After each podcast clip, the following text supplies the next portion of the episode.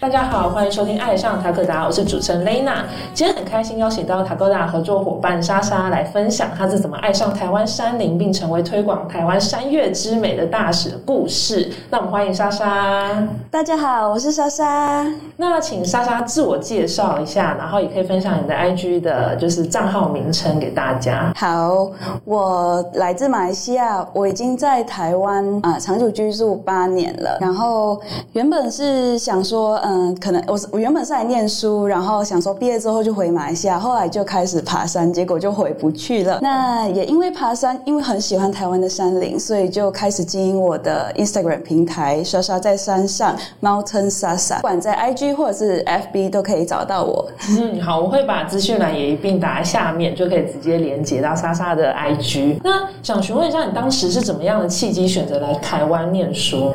嗯，其实这个契机非常的呃接地气，就是台湾的学费算是世界上蛮便宜的。哦，对对对，蛮亲民，所以就、嗯而且台湾像台湾的蛮多大学也是在国际有名且受承认的，所以就觉得哎，这 CP 值蛮高，对，所以就选择来台湾念书。然后在这之前也有常来台湾旅行，嗯所以就对这里的环境就比较熟悉一些，比较不会有那种嗯，就是完全陌生的恐惧感。哦，所以你那时候高中就决定要来台湾念大学这样子。嗯，其实是高三的时候才有这个想法，哦因为在那以前，可能以前台湾的大学比较偏是呃用全中文的教育，那可能念完之后回去马来西亚发展的时候会碰到一些困难，但其实这这几年来台湾都有蛮多改变，然后所以在高三的时候就发现这件事情，就开始考虑台湾的部分。那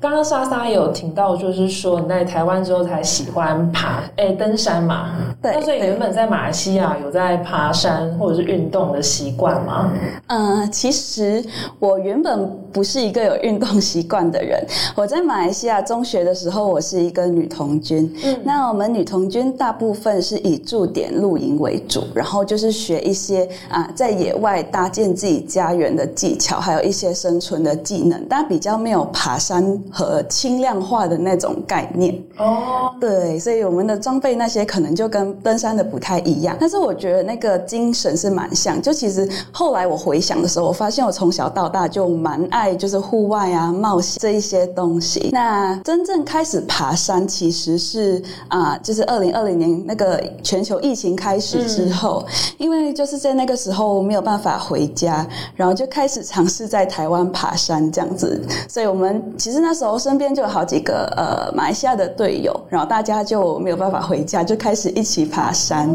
对，然后也是从那时候才开始发现自己真的很爱山，而且就是啊、其实我蛮以以前就蛮喜欢山上的风景，就是以前大学有就是骑机车上合欢山，然后就是、好好热血。对，然后就觉得哦，原来海拔三千以上的风景是长这个样子。然后开始爬山之后，就发现哦，那呃爬上去的所看到的，其实跟公路上所看到的又很不一样，所以就更加喜欢这个活动。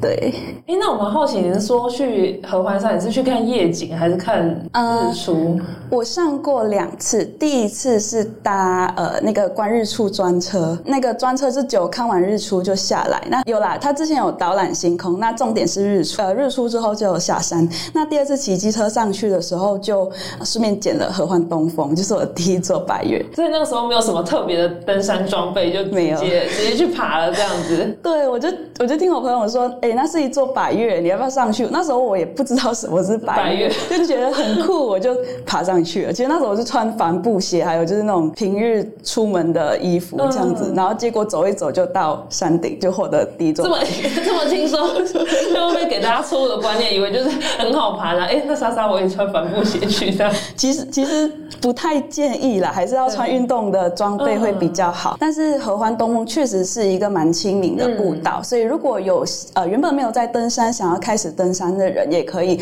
从合欢山开始尝试看看。嗯，那边风景真的很漂亮。对，哦，所以原本的话，就是你那群马来西亚朋友是也有在爬山吗？还是算是因为疫情，然后就全部人想说，哎、那一起就是亲近户外才开始？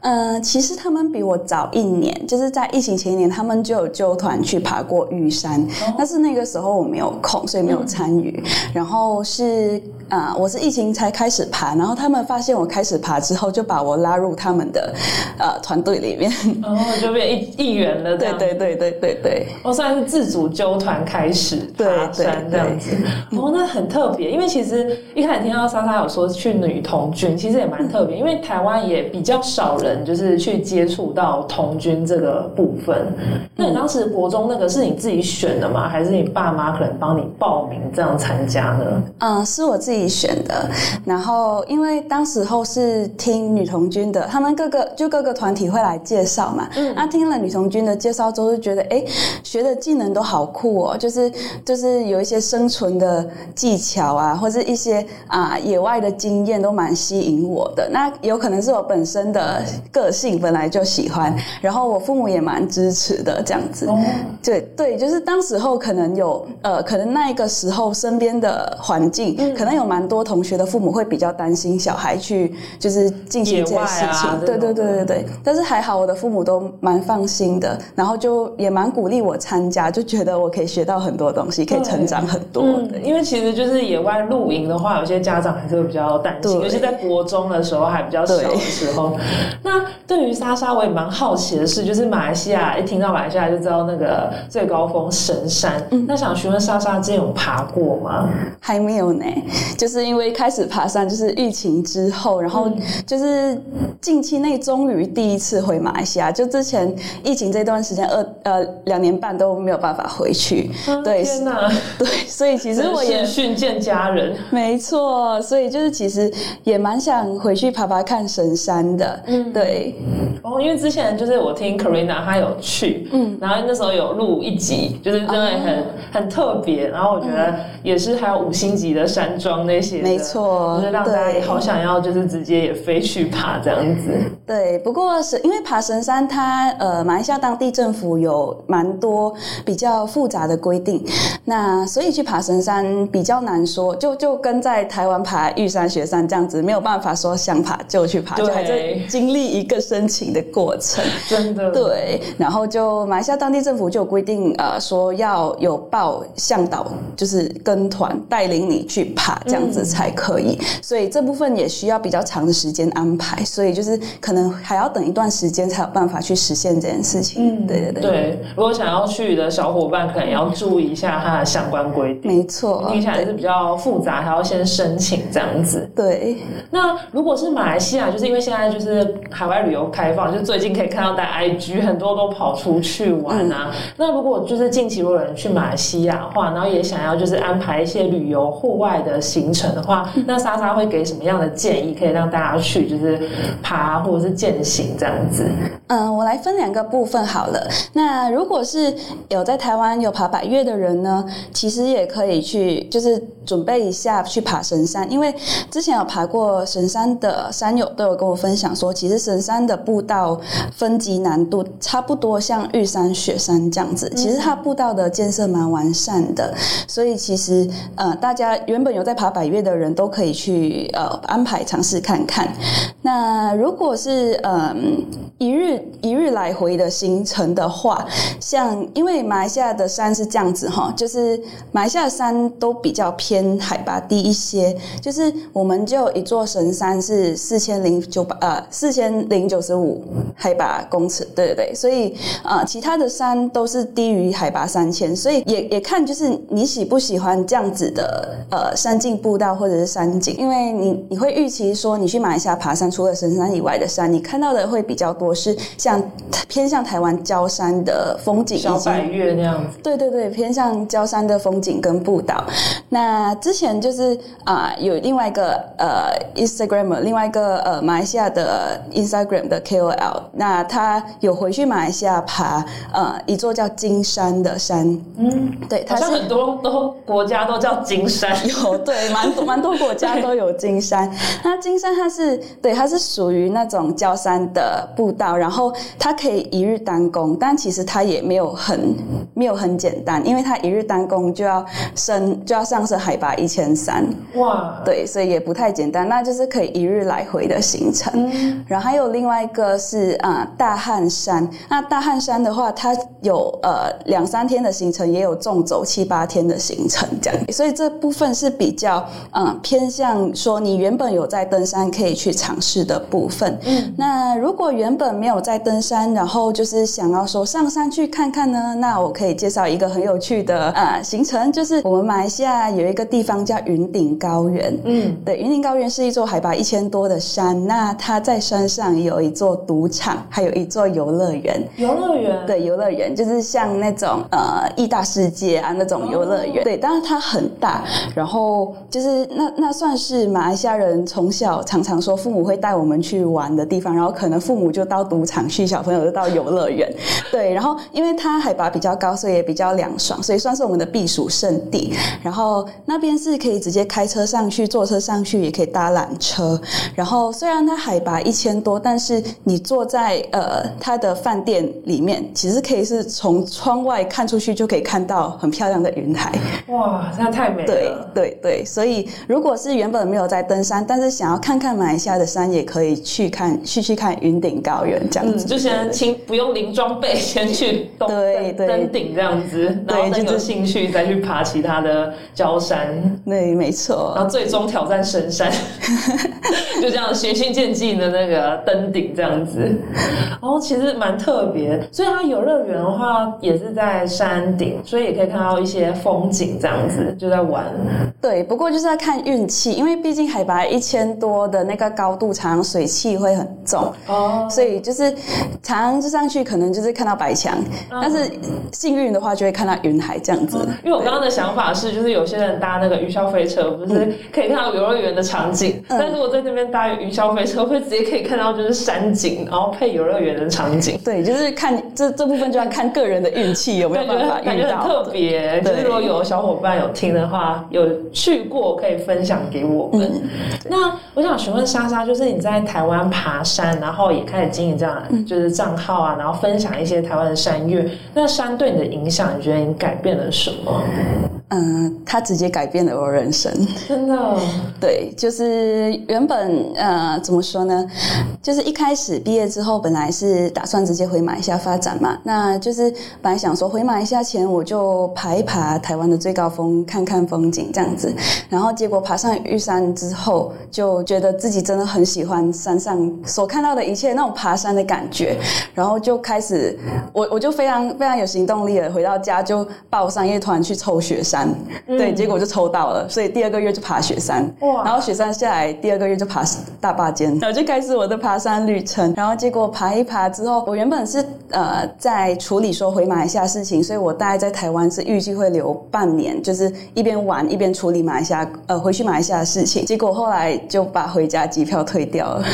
就这样子循序渐进的啊，好了，那就留在这了，这样子。对，所以可以说我是为了爬山留下来，然后就去找工作，然后就在决定在台湾生活这样子。哇，太开心！就是台湾的百越让你就是选择留下来，然后定居在台湾诶。没错，真真的就是这样子，没有再夸张。但你是在爬山的时候是享受就是一群人这样子的心境，然后觉得说实在太好玩了，想要留下，还是就是看到美景，可能就是那些舒压，你很喜欢这种大景的感觉。一开始我确实是为了美景，就是一开始我挑的路线也会以就是风景很漂亮的路线为主。可是后来我就会开始喜欢那种在山里面走的感觉，然后我甚至就发现，哎，我其实每爬完一座山之后，我自己的体能啊技巧也慢慢的在进步。就是因为我原本是一个没有在运动的人，对我是一个没有在运动的人。然后我第一次上玉山的时候，其实就连滚带爬上去，然后就气喘呼呼。可是就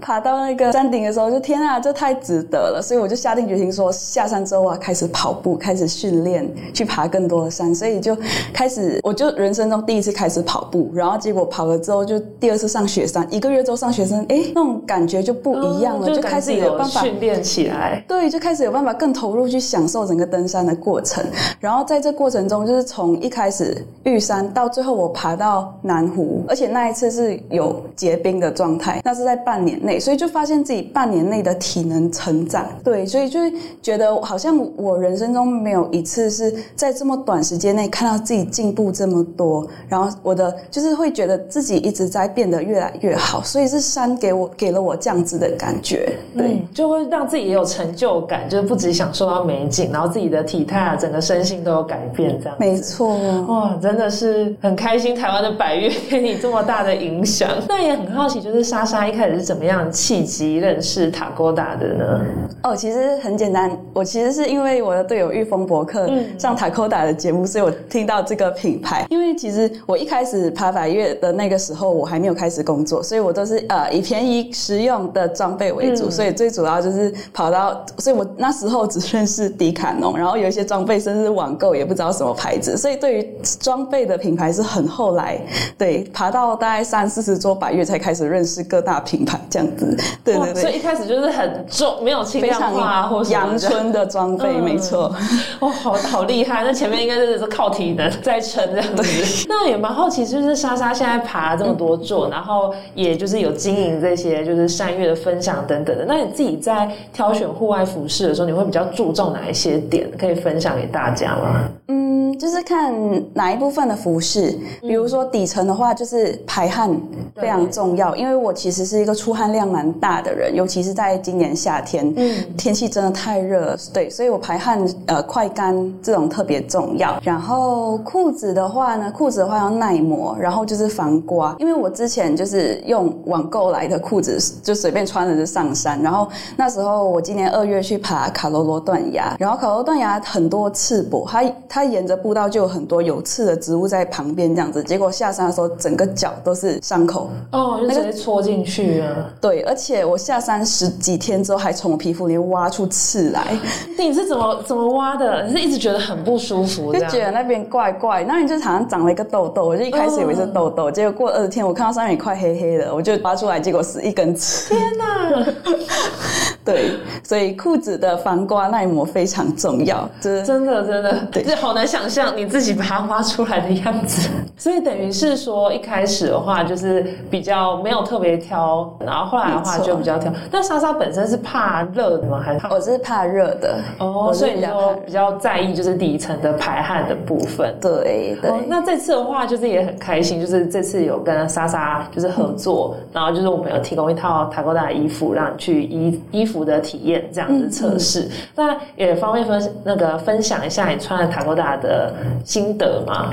哦，就是我那时候我穿那时候是八月嘛，刚好呃测试的日的月份大概是八月，然后就是那那时候就是今年夏天特别热，平地都很多天都在三十八度以上。然后那时候我爬了五零四秀还有南湖，其实那时候原本是要走北一段接北二段的纵走，但是因为后来有台风影响天气，所以就提早撤退，直到南湖这样子。然后所以就是因为在呃那个时候天气很热，排汗量又特别大，那时候就感受到哦，就是这件衣服的排汗跟快干性，对，就非常的呃，就是非常的强大。因为就是我可能会排排完汗之后，就可能我整件衣服是湿的，但是我到营地坐下来不到十分钟就会干了，对。但是因为可能呃直接这样坐下来蛮冷的嘛，那我就会披上那个 Takoda 的雨衣外套，因为它的雨衣是蛮呃怎么说透气的，对对，亲肤透气，所以披上去不会有那种黏哒哒的感觉。然后就是，而且它也会协助排汗，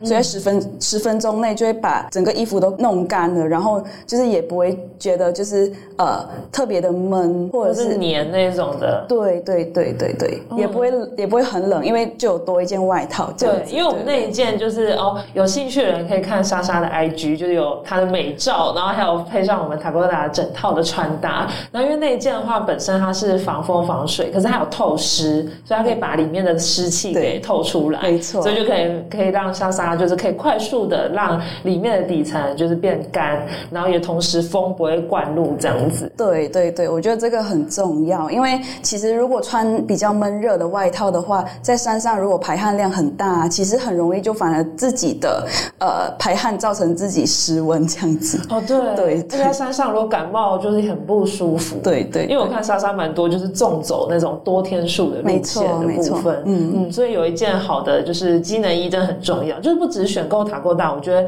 其实就是底层衣，像刚刚莎莎说，就是吸湿排汗是非常重要，所以我们一直倡导就不要穿棉 T 上山。没错没错，真的这真的。真的就是不排汗，本就想哎、好像吸水很快，它就是没有办法排出，到时候你也很容易失温的风险。然后谢谢就是莎莎这一集的分享。那接下来下一集的话，我们会有更多跟莎莎聊她登山的故事。那我们今天谢谢莎莎。那我们的频道呢会在 Spotify、Apple Podcast、Google Podcast、三岸跟 YouTube 播出。在 Spotify 收听的朋友，记得关注我们，避免漏掉任何一集。如果是在 Apple Podcast 收听的朋友，记得在评分处留下五颗星评价哦。另外，想要购买我们产品，可以到 Tagoda Apti 的官网购买。海外听众可以透过我们 Pinkoi 跟 Amazon 的商城下单购买。爱上 t a k d a 我们下集见，拜拜，拜拜。